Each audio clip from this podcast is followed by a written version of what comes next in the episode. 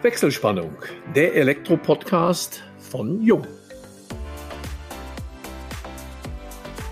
Hallo und herzlich willkommen zu unserem heutigen Jung-Podcast unter der Überschrift Jubiläum. 100 Mal Wechselspannung. Vor drei Jahren, mitten in der Hochphase der Corona-Pandemie, produzierten wir die erste Sendung unseres erfolgreichen Podcast-Formats. Die letzten drei Jahre waren geprägt von außergewöhnlichen gesellschaftlichen, wirtschaftlichen und politischen Turbulenzen. Keine andere Phase nach dem Zweiten Weltkrieg scheint mit dieser kurzen Zeitspanne vergleichbar. Und so mancher hätte sich in ihrem Verlauf sicherlich mehr Gleichstrom gewünscht. Unser erster Gast in der Wechselspannung war der Handwerksunternehmer Michael Strobel aus Schelklingen.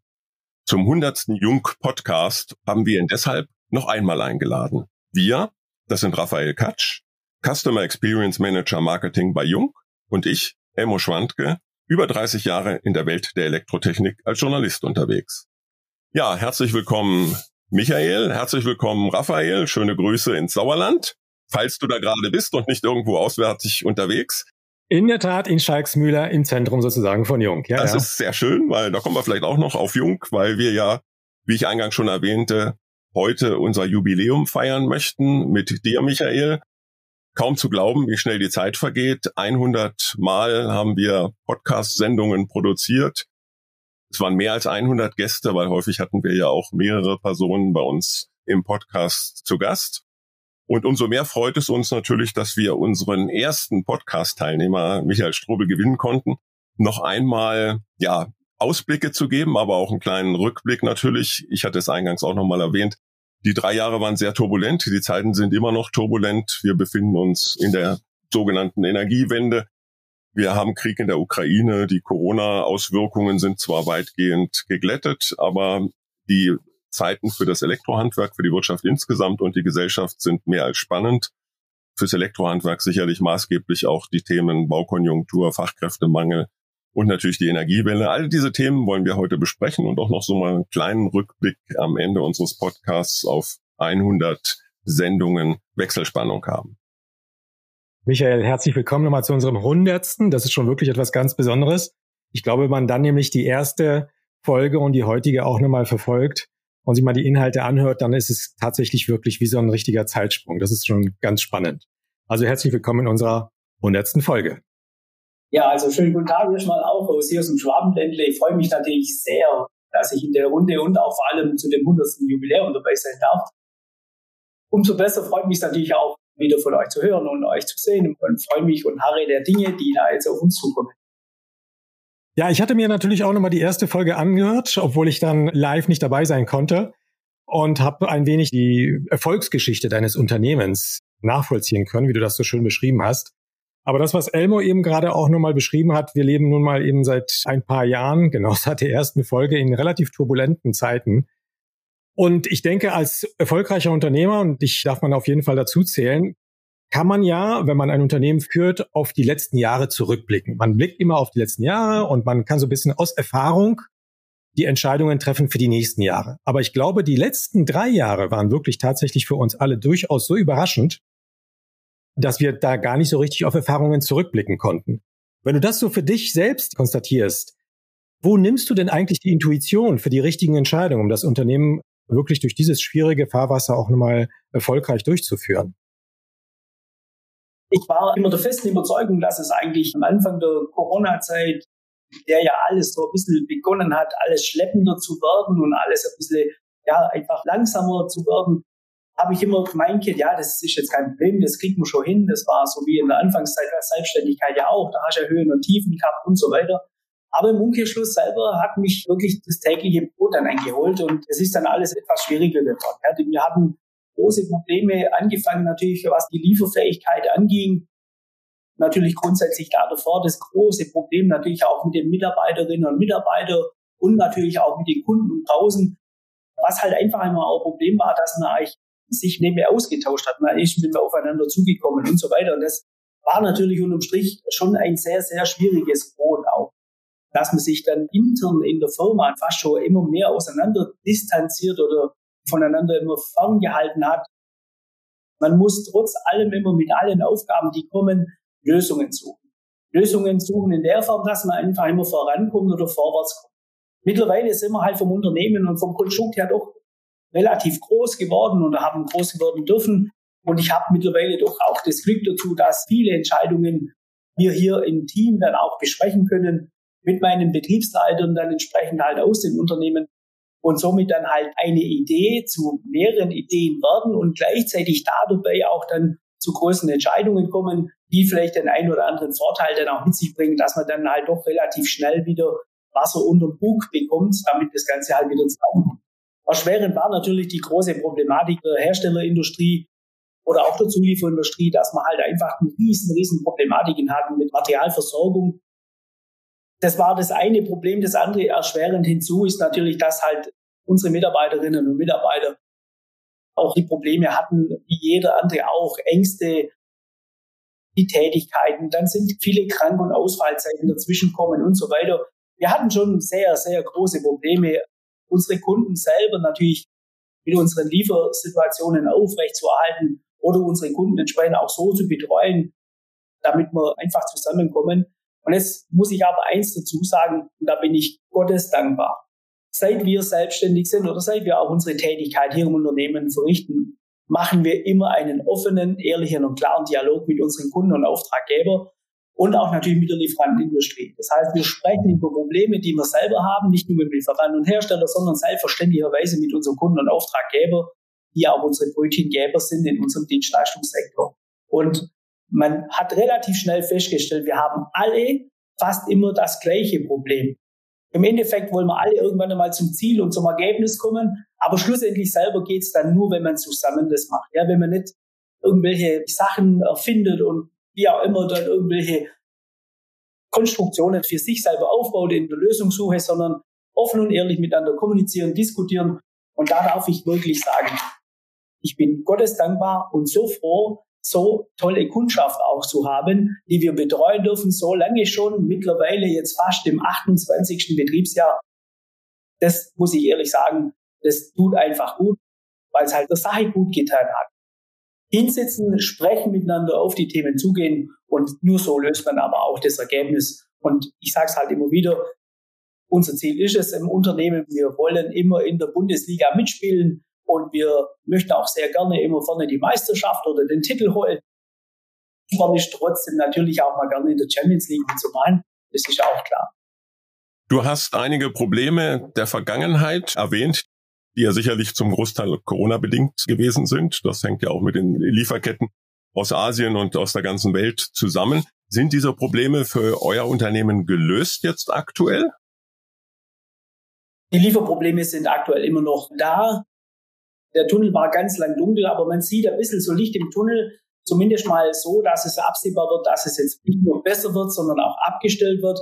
Aber ich denke, wir sind immer noch ein bisschen weit davon entfernt. Also wir haben immer noch sehr große Probleme mit den Liefersituationen der Herstellerindustrie oder auch der Zulieferindustrie zu arbeiten. Also wir müssen selber hier bei uns im Haus, was ein kleiner positiver Nebeneffekt ist, sehr, sehr lang und gut vordisponieren und vorkoordinieren, weil das darf ich ehrlich sagen, das war in der Vergangenheit gerne so ein Problem, was man gerne gemacht hat. Wir sind ja da wirklich aufs Beste versorgt worden. Wer hat heute bestellt und hat morgen schon fast die Ware auf den Tisch geht. Das war in der Vergangenheit super, aber dann hat es halt schon dafür Sorge getragen, dann, dass man halt nicht mehr groß mitdenkt oder vorausplant. Ja. Das hat sich mittlerweile wieder, Gott sei Dank, ein bisschen in der Form zum Vorteil gedreht, dass wir und auch die Mitarbeiter und Mitarbeiterkollegen jetzt dann wirklich mitmachen in der Vorplanung, in der Vororganisation, damit wir Zeiten gewinnen und auch disponieren können. Natürlich nicht ein halbes Jahr vorausplanen, das geht nicht. Aber es hat sich wirklich der kleine Nachteil zum kleinen Vorteil mitentwickelt in der Form. Ich habe mal auf der Website von euch den kurzen Film Die Selbstdarstellung verfolgt. Das hört man ja auch bei dir, wie viel Feuer letztendlich in dir brennt. Deswegen kann ich mir auch sehr gut vorstellen, dass du auch wirklich in schwierigen Zeiten die Mitarbeiter sehr gut motivieren kannst. In dem Film kommt ja auch deine Philosophie und deine Qualität letztendlich auch für die Leistung rüber. Und was ich für mich aufgeschnappt habe, ist, dass ihr euch als Systempartner nennt. So eigentlich lapidar und so ganz selbstverständlich. Ist das für euch in gewisser Weise auch so ein bisschen Rezept für den Erfolg, dass ihr euch als Dienstleister seht und tatsächlich das, was du eben gerade erwähnt hattest, ganz nah an dem Kunden auch in schwierigen Zeiten dran seid und letztendlich nicht eine Anwerker- und Kundenbeziehung, sondern wirklich partnerschaftliche Beziehung aufbaut? Also absolut. Dieses Wort Systempartner ist für mich nicht nur eine Aussage im Ersatz, sondern eine Aussage wirklich so, wie wir arbeiten wollen. Angefangen vom Kunde über uns mit unseren Lieferanten und Herstellerindustrie. Wenn man es da schafft, wirklich so eine saubere, durchgängige Kette miteinander praktisch zu leben und im äh, sauberer, offenen Dialog auch praktisch die Gewerke entsprechend zu verrichten, dann funktioniert auch das ganze System. Und da bin ich wirklich, wirklich ganz, ganz arg dankbar, dass wir von der Herstellerindustrie bis hin zum Kunden sagen dürfen, wir arbeiten miteinander zusammen, weil das Ganze ist dann halt doch unterm Strich genau das gewesen, dass halt dieses Netz, wo man fällt, relativ schnell unter einem gewesen. Sonst wäre der Fall meines Erachtens viel zu tief gewesen. Wenn wir jetzt wirklich tatsächlich genau diese schwierige Zeit sehen und vielleicht sogar eine Empfehlung für angehende selbstständige Meister, die von den alten Hasen etwas lernen wollen. Wenn du jetzt aber ganz kurz zurückblickst und dir sagst, du hast vor fünf, vor zehn Jahren irgendetwas richtig gemacht, was sich jetzt ausgezahlt hat, genau in dieser schwierigen Zeit, gibt's da irgendetwas, wo du sagen könntest, da habe ich wirklich auf das richtige Pferd gesetzt? Grundsätzlich selber war, glaube ich, durchaus strategisch wichtige Entscheidung, unser Unternehmenskonstrukt in verschiedene Fachbereiche natürlich aufzutrennen. Ja, wir sind ja mittlerweile fünf verschiedene Firmen, eigene selbstständige GmbHs, die auch wirklich so auf dem Markt selber tätig sind, die jeder auch ihren eigenen Dienstleistungsbereich haben, von der klassischen Elektrotechnik über die IT-Technik zum Schalt- und Verteilerbau, Automatisierungstechnologie in dem Gebäudeautomatisierungsbereich wie Maschinenproduktionsbereich, da habe ich dann damals gesagt, das kann immer nicht nur eine Person machen, sondern wir müssen wirklich dann schauen, dass wir diese Breite dann einfach auch angehen. Das ist so ein bisschen im Vergleich wie so ein kleiner Stuhl, der einfach mehrere Beine hat, der steht einfach im Markt dann wesentlich besser da. Wenn da ein Fuß einmal ein bisschen so kippelt oder wie auch immer, dann fängt den eigentlich auch ein anderer Firmenbereich dann relativ schnell auf. Und man hat da, sage ich mal, einfach ein relativ gutes Miteinander. Das ist auch der sogenannte USP, wo ich nach außen immer gegenüber der Kunden argumentiere. Bei uns ist er normalerweise auch wirklich rundum versorgt und wir bemühen uns auch darum, dass es auch so bleibt, gar keine Frage. Aber es war einfach so, dass wir sagen mussten damals, wir müssen das Thema breiter aufstellen, um da einfach in den Markt dann tiefer einsteigen zu können. Was natürlich aber auch heißt, angefangen vom Personal bis über die Mitarbeiter, Schulungen, Weiterbildungen, Fortbildungen und so weiter, was natürlich eine ganz, ganz tolle Sache diesbezüglich ist. Ja. Also da sind wir ganz schwer in das Thema gegangen. Auf was ich sehr, sehr stolz bin, aktuell, gerade wenn ich es kurz einwerfen darf, ist die Thematik, wir haben hier mit unserer Handwerkskammer Ulm ein Konstrukt aufgeworfen, wo wir den sogenannten Bachelor beziehungsweise den Master im Handwerk generieren können jetzt. Also das heißt, im September geht's los, werden die ersten Handwerkerakademiker aus dem Handwerk heraus diesen akademischen Abschluss machen können. Und ich freue mich da wirklich sehr, dass ich da mit dabei sein durfte und auch mittlerweile so ein Gründungsmitglied in dem Konstrukt nennen, ja, mit äh, zwei, drei anderen Handwerkskollegen. Aber wir versuchen einfach da den Mitarbeiterinnen und Mitarbeitern wirklich Möglichkeiten aufzutun, das Handwerk nicht bloß interessanter zu machen, sondern wirklich so interessant zu machen, dass der Reiz einfach da dabei auch da ist, dass die Anerkennung auch da ist und auch vielleicht dann da mehr draußen stehen kann, um künftig das Personal auch an die Position zu bringen, wo es auch schlussendlich hingehört. Bist du noch politisch aktiv? Oh ja, sehr. Und mit Leib und Seele, wenn ich ehrlich bin. Und das ist manchmal ein bisschen ein Problem. Ich bin nach wie vor immer noch bei uns hier im Gemeinderat. Ich bin stellvertretender Bürgermeister hier in der Stadt Scheidlinge. Oder auch noch im Kreistag bin ich noch ein bisschen tätig. Ich werde mich auch nächstes Jahr wieder aufstellen in die Konstellation. Es macht halt einfach unheimlich Spaß. Nebenzu darf ich noch so Schöffenrichter machen. Ganz, ganz tolle Aufgaben manchmal immer. Ich bin Gottes dankbar, dass mir es gut geht, gesundheitlich auch ich das machen darf und mir auch vor allem mittlerweile die Mitarbeiterinnen und Mitarbeiter die Zeit dann da dazu ein bisschen schenken, diese ein oder andere Aufgaben mit aufzunehmen. Aber es ist halt unterm Strich immer wichtig. Man muss dann im Team dann wieder, wenn es drauf ankommt, zusammenarbeiten können. Und das macht dann auch wirklich das Ganze wieder unheimlich toll und charmant. Ja, Michael, das freut mich, dass du politisch noch so aktiv bist und engagiert, genauso wie in deinem Unternehmen. Und du hattest ja kurz darauf verwiesen, dass es einen Bachelor, Master gibt und du auch mit der Handwerkskammer dort eng zusammenarbeitest bezogen auf das Thema Fachkräftemangel, was uns seitdem ich in der Branche bin, Ende der 80er Jahre immer wieder begleitet, sich jetzt zuzuspitzen scheint. Bist du aktuell vom Fachkräftemangel betroffen oder spielt das für dich durch deine Aktivitäten keine so große Rolle? schade ist es, dass wir genauso betroffen sind. Ja, also es ist einfach so, dass wir natürlich immer jederzeit auch Personal suchen und auch intern im Haus unsere Mitarbeiterinnen und Mitarbeiter natürlich immer sehr fordern und auch weiterbilden wollen.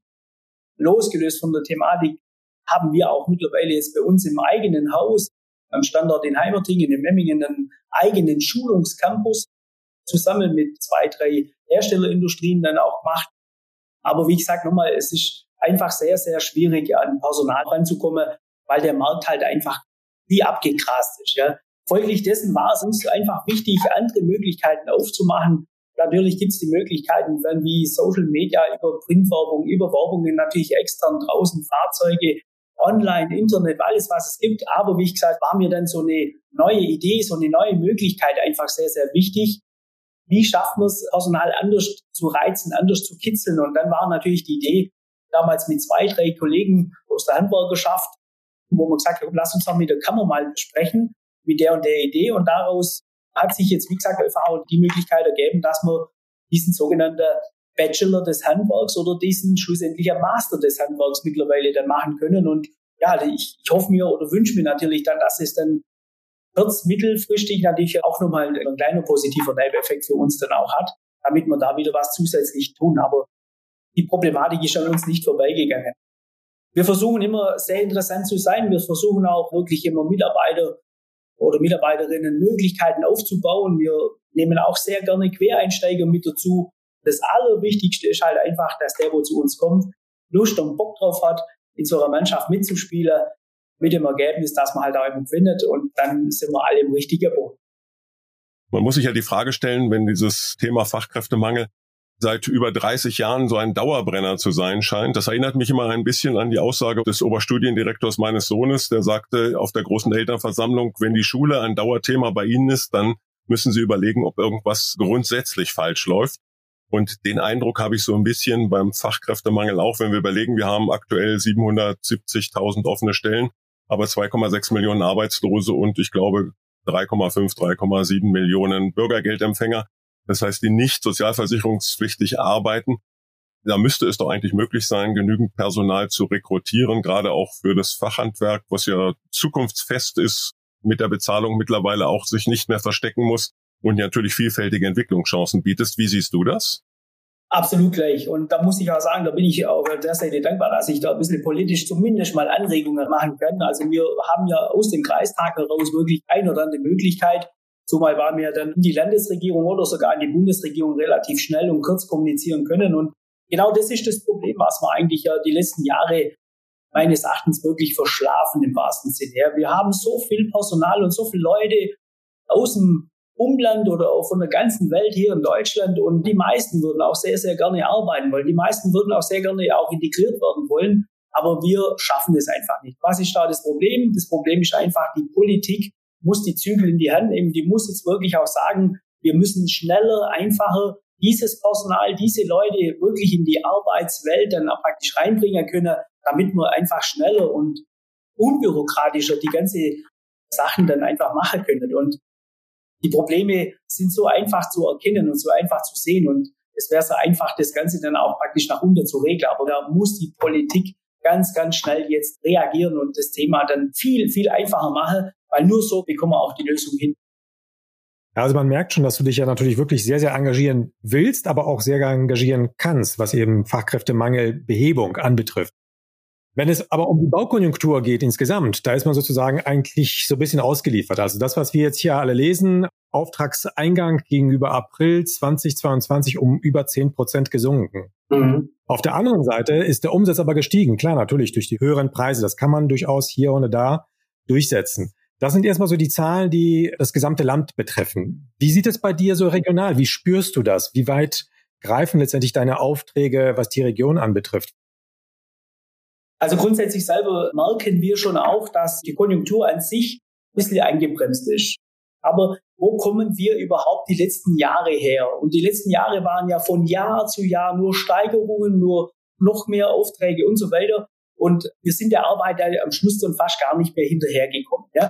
Auf der einen Seite bin ich jetzt nicht ganz so böse, wenn jetzt das Ganze erstmal so ein bisschen einbremst und sich erstmal wieder ein bisschen erholt, dass man sich auch wieder fangen kann.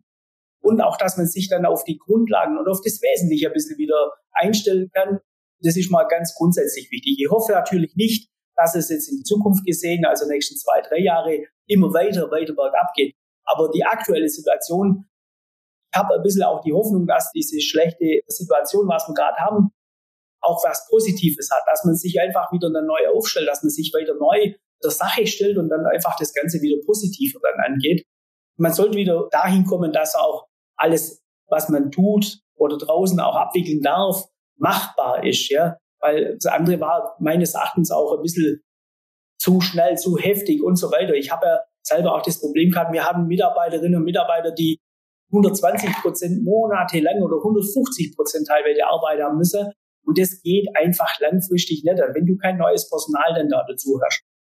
Ich sage nochmal, ich schaue der Sache natürlich mit einem bisschen weinenden Auge, aber ein bisschen auch mit einem entspannteren Auge entgegen, weil es ist einfach wichtig, dass man sich dann wieder auf normale Gewässer dann bewegt dann, ja. Bei Kunden aus dem Industriebereich ist es wahrscheinlich etwas anderes, wenn es um Preise und neue Kostenstrukturen geht. Aber bei den privaten Bauherren ist es sicherlich durchaus sehr, sehr schwierig, bestimmte Preise durchzusetzen. Nicht nur auf der Materialseite, sondern auch auf der Dienstleistungsseite. Spürst du da, dass die Leute jetzt wirklich tatsächlich mehr Angst haben, mehr das Ganze hinauszögern? Wie denken eigentlich die Bauherren gerade zur Zeit? Der private Sektor ist wirklich so. Wir hatten teilweise schon Gespräche hier im Haus, wo, ich sage mal, vor einem halben Jahr es so klar war, dass man schon investiert.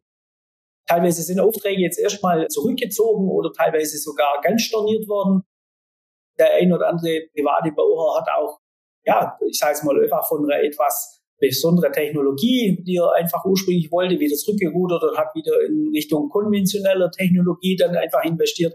Also man merkt schon, dass gewisse Sparmaßnahmen da sind und man merkt auch, dass ein gewisser Preisdruck dann auch schon wieder da ist.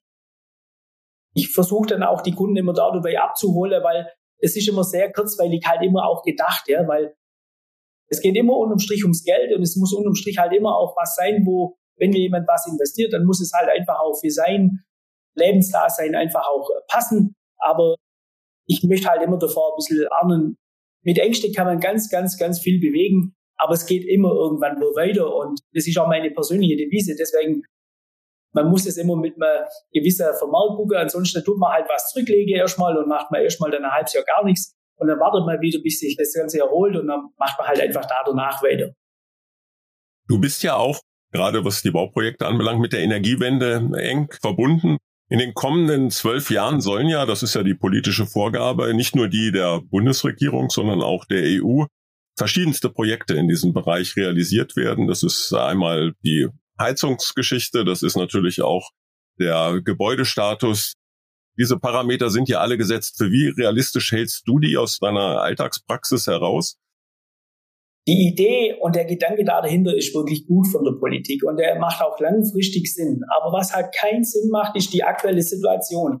Der Zeitpunkt und die Umsetzungszeitpunkte da dahinter ist meines Erachtens komplett viel zu schnell und meines Erachtens auch komplett daneben. Wir haben aktuell die Ukraine-Situation, wir haben aktuell die Situation, dass der Markt ein bisschen rückläufig ist, die Leute investieren weniger Geld und trotzdem sollen sie aber investieren, die Herstellerindustrie wird natürlich aber auch die Preise entsprechend dann auch machen. Das heißt, es passt von vorne und hinten einfach jetzt nicht ins Thema.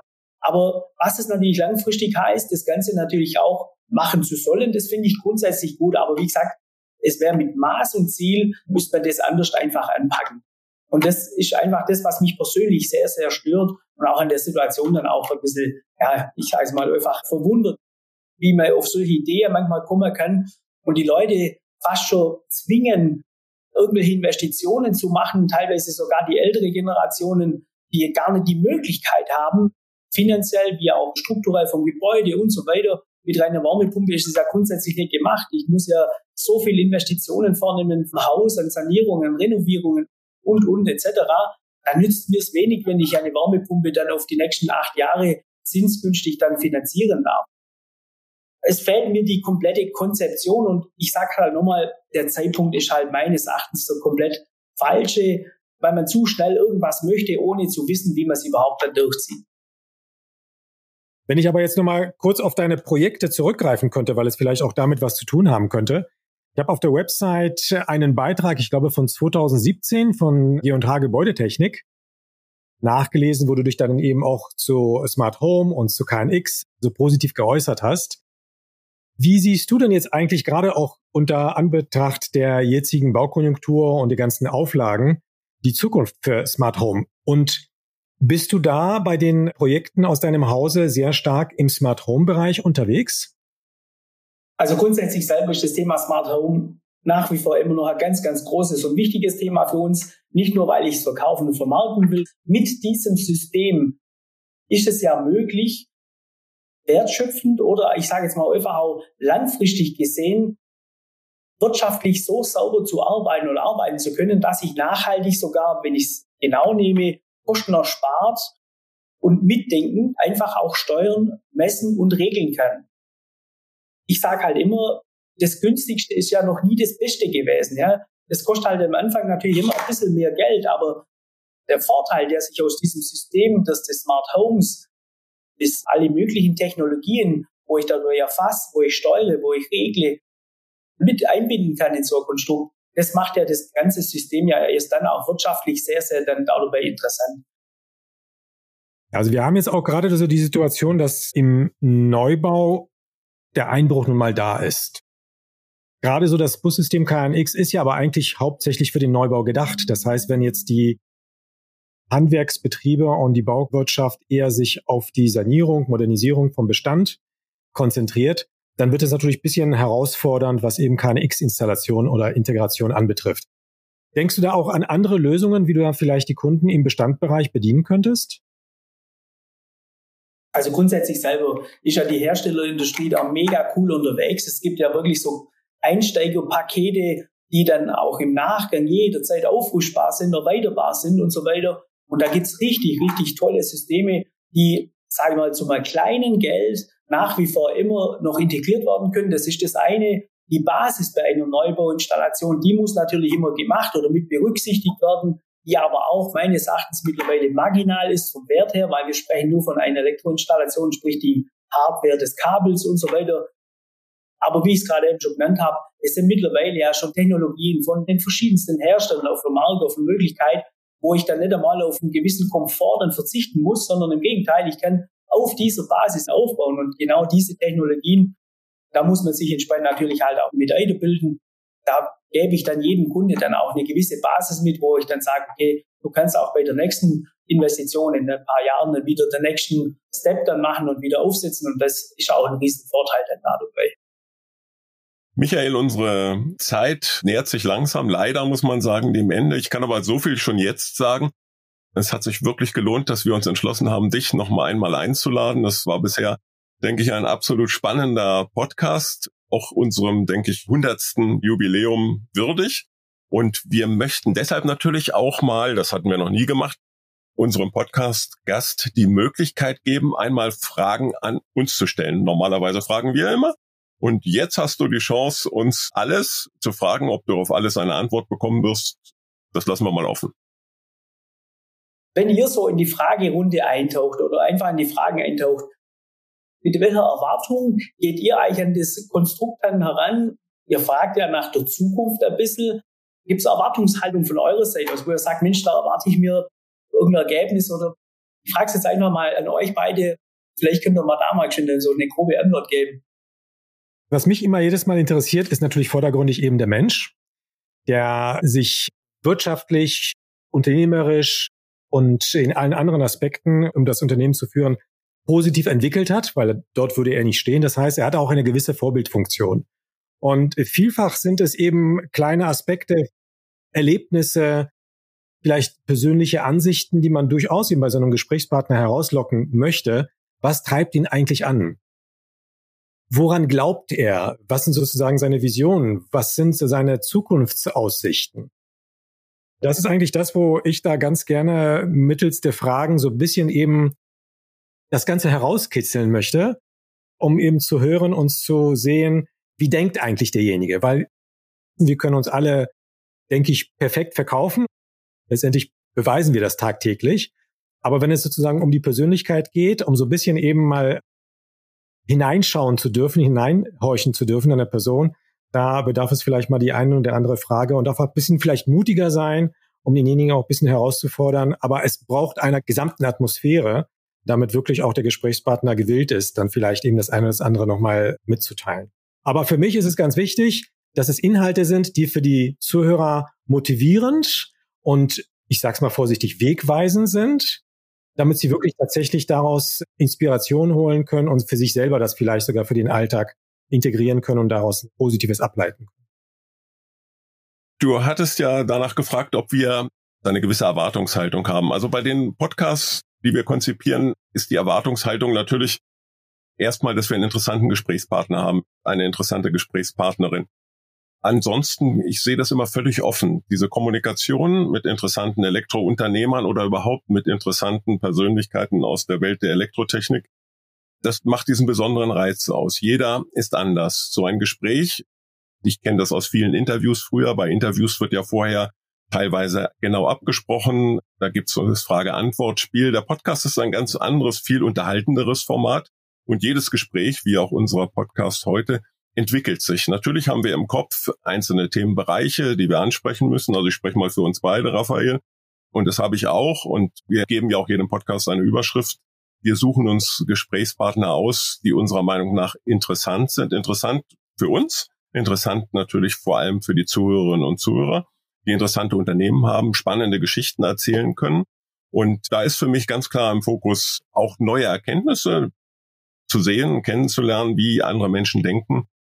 Wir haben ja heute auch einige politische Themen angesprochen, wie sie das einschätzen, wie sie die Zukunft betrachten. Also ich bin da völlig offen und die Erwartungshaltung ist eigentlich immer, dass ich hoffe, dass es ein spannendes Gespräch wird. Aber ich erwarte nie eine bestimmte Antwort oder ich versuche auch zumindest, es ist ja heute leider nicht immer so verbreitet, als Journalist da ganz neutral zu sein und das auch wirklich offen zu gestalten, ohne das Gespräch in eine gewisse Richtung lenken zu wollen. Wenn ihr selber jetzt ein bisschen so in die Zukunft blicken würdet, dürftet und da dabei das ein oder andere Rädchen mit ansteuern dürftet, wie würde denn euer Ansatz so ein bisschen sein? Ich würde fast schon den Bezug zu deinen Ausführungen nochmal aufbauen wollen, wo du wirklich die Kommunikation mit deinen Gesprächspartnern, mit deinen Kunden, mit deinen Unternehmenspartnern aufbaust, um vielleicht auch durch schwierige Zeiten durchzukommen. Ich glaube auch, dass eine gewisse Kommunikation und Transparenz notwendig ist. Wir haben nun mal eben in einem Land wie bei uns mit 84 Millionen Bürgern unterschiedlichste Meinungen, unterschiedlichste Ansichten. Es sind nun mal Ängste da. Es gibt unterschiedliche finanzielle und soziale Situationen bei den Menschen. Nichtsdestotrotz eine klare Transparenz, eine klare Darstellung, auch eine gute Vision, Menschlichkeit ist wahnsinnig wichtig. Alles andere wird ja letztendlich durch die Akteure im Markt vorangetrieben. Der eine wird das eben so aufgreifen, dass er sich wirklich tatsächlich motiviert und mutiger fühlt, vielleicht eben zu investieren oder mehr Leute einzustellen. Aber ich glaube, genau dieser gemeinsamen Vision bedarf es, damit alle an einen Strang ziehen. Das ist ein bisschen pathetisch gesagt. Etwas Besseres fällt mir nicht ein. Elmo, kannst du das bitte jetzt toppen? ich weiß gar nicht, ob ich das toppen möchte. Nein, Natürlich gibt es verschiedene Problemlagen, wo ich über Lösungen mitdiskutieren würde und auch hier heute könnte. Aber ich maße mir nicht an, dass man, wir haben jetzt einige der Probleme angesprochen, dass man das so einfach lösen kann. Ich denke, ein zentrales Problem, was wir heute haben, das ist ein gesellschaftliches und auch ein politisches, dass der gesellschaftliche Diskurs, dass auch die Diskussion und auch die Kritikfähigkeit im Schwinden begriffen ist, beziehungsweise teilweise gar nicht mehr vorhanden ist. Das heißt, man hört sich nicht zu, man tauscht im Prinzip keine Meinungen aus, also das klassische Diskutieren oder auch die Kritik Wesentliches von Unwesentlichem zu trennen und letztendlich auch darauf hinzuarbeiten, ein Problem zu lösen und nicht zu diskutieren. Das sind, glaube ich, die zentralen Herausforderungen. Es ist leider das Schicksal von großen Zivilisationsgesellschaften häufig gewesen, dass man damit nicht so einfach umgehen kann, diese Probleme auch nicht so einfach löst, aus ganz unterschiedlichen Gründen. Einige sagen, das entwickelt so eine Eigendynamik. Der französische Sozialwissenschaftler Georges Sorel hat ja gesagt, dass alle Systeme und auch Staaten dazu neigen, wenn nichts getan wird, so langsam zu verfallen und das Erfolg und ein Wandel immer der Anstrengung bedarf. Und ich denke, es bedarf tatsächlich großer Anstrengungen, die Probleme, vor denen wir stehen, auch die aktuellen, auch weltpolitischen Herausforderungen zu meistern. Das kann man nicht in Schwarz-Weiß denken, sondern da muss man sich wirklich ransetzen und sagen, wir wollen dieses Problem lösen und dafür gibt es die und die Mittel. Mein Wunsch auch wäre an die Politik, und das ist natürlich auch eine Frage des Engagements der Wähler, zu sagen, ihr seid gewählt, eure Aufgabe ist es, unsere wirtschaftlichen, gesellschaftlichen, politischen Probleme in dieser Legislaturperiode zum Besten zu führen, im Zweifelsfall auch die Probleme zu lösen. Und danach werdet ihr an den Erfolgen gemessen. Man ist aber viel zu stark auf seine eigene, denke ich, häufig politische Richtung fixiert und denkt nicht mehr an das Gesamte und ist auch sehr engstirnig in vielen Bereichen. So würde ich es mal subjektiv aus meiner Sicht einschätzen. Aber Kommunikation ist alles. Wir sind im zweiten Jahr des Kriegs Ukraine, Russland und da ist mittlerweile ja der halbe Globus involviert. Wenn man nicht mehr miteinander spricht, nicht mehr miteinander kommuniziert, auch nicht versucht, sich in die Lage des anderen zu versetzen, dann scheitert die Gesellschaft, scheitern auch viele staatliche, zwischenstaatliche, zwischenmenschliche Beziehungen. Das ist ein sehr komplexes Thema, aber ich denke, solide Werte, eine vernünftige Erziehung, andere zu achten, die Meinung anderer zu achten, das fehlt und das geht immer mehr leider verloren. Das ist zumindest mein Blickwinkel. Es wird dann einfach in, ja, häufig blauäugig oder einfach in Schubladen und in Schwarz-Weiß-Denken argumentiert. Und so wird man aus meiner Sicht die Probleme und den Herausforderungen, vor denen wir zweifelsohne stehen, nicht lösen die Probleme sind halt da, wir müssen sie aber wirklich besprechen und wir müssen es nach außen kommunizieren und die Leute halt dabei mitnehmen. Ich glaube, das ist das Aller, Allerwichtigste. Die vergangenen drei Jahre haben wir sich so weniger miteinander gesprochen, weniger miteinander gemacht und jetzt wird es wieder einfach Zeit, dass wir wieder an die Zukunft denken und einfach Gas geben da dabei. Und ich glaube, wenn wir auf diesem Wege miteinander weitermachen, dann haben wir vielleicht eine kleine Möglichkeit, so ein kleines Zahnrädchen dann eventuell wieder zu beschleunigen, in der Hoffnung, dass es dann halt einfach dann auch positive Fortschritte nach vorne macht. Nichtsdestotrotz, losgelöst von der Thematik, möchte ich mich jetzt erstmal recht herzlich bedanken. Ja, für das, dass ich die Möglichkeit bekommen habe, natürlich in dieser Runde zu sprechen, vor allem auch zu diesem Jubiläum zu sprechen. Sei es so ein G&H-Preis, den wir bekommen haben, oder jetzt natürlich so ein Podcast. Das sind einfach Sachen, die Unternehmen einfach nach außen auch ein bisschen mit zur Präsentation mitnehmen dürfen und sich selber dabei auch entsprechend dann immer ein bisschen verwirklichen dürfen im Marketing. Ich finde es mega, mega toll und da einfach nochmal an beide, beziehungsweise in die ganze Organisation, ich weiß ja nicht, wer alles dahinter sitzt, ein riesen, riesen Dank für das, dass es da gemacht wird und vor allem, dass wir da die Möglichkeit bekommen, auch als Unternehmer sprechen zu dürfen und ja. Super, dass du bei uns zu Gast warst, war, hoffe ich auch für unsere Zuhörer und so ein sehr interessantes Gespräch. Danke auch, Raphael, und ich übergebe zum Schlusswort an dich. Ja, besten Dank auf meiner Seite, auch im Namen des ganzen Teams, was man letztendlich auch hier gar nicht sieht. Das ist wirklich auch nicht so ganz trivial, einen Podcast zu produzieren. Aber es kommt immer auf die Gesprächspartner an, da kommen die Inhalte her. Und von daher auch nochmal herzlichen Dank für deine Danksagung. Das ist wirklich auch toll gewesen. Ist meiner Meinung nach wirklich heute auch super geworden. Und ich muss noch mal einmal kurz einhaken, weil der hundertste ist ja doch ungewöhnlich, insofern muss da Zeit sein. Möchte mich natürlich, das fast hätte ich versäumt, auch noch mal an dieser Stelle beim Unternehmen Jung ganz herzlich bedanken für das Vertrauen, das Sie in mich gesetzt haben. Immerhin, wer hat die Gelegenheit, 100 Podcasts für ein so großes, bedeutendes Familienunternehmen zu machen, für Jung, so viel für unsere Zuhörerinnen und Zuhörer, habe ich als Journalist auch schon seit über 30 Jahren immer mal die eine oder andere Reportage geschrieben, durchgeführt. Insofern nochmal vielen Dank an das Unternehmen, an die Verantwortlichen. Und ich hoffe, dass wir, Raphael, die nächsten 100 Podcasts bestreiten können. So, damit schalten wir für heute die Wechselspannung frei und bedanken uns bei allen Zuhörerinnen und Zuhörern ganz herzlich. Wir hoffen, es hat euch auch diesmal bei der hundertsten Folge Spaß gemacht und wenn das so ist, freuen wir uns natürlich auf die Weiterempfehlung für die nächsten 100 Folgen. Falls ihr Fragen haben solltet, beantworten wir euch diese unter kundencenter@jung.de. Und möchtet ihr vielleicht selbst gern einmal bei uns zu Gast sein, Schickt uns einfach eine Nachricht. Wir freuen uns auf euch beim nächsten Wechselspannungstalk, dem Jung Elektro Podcast.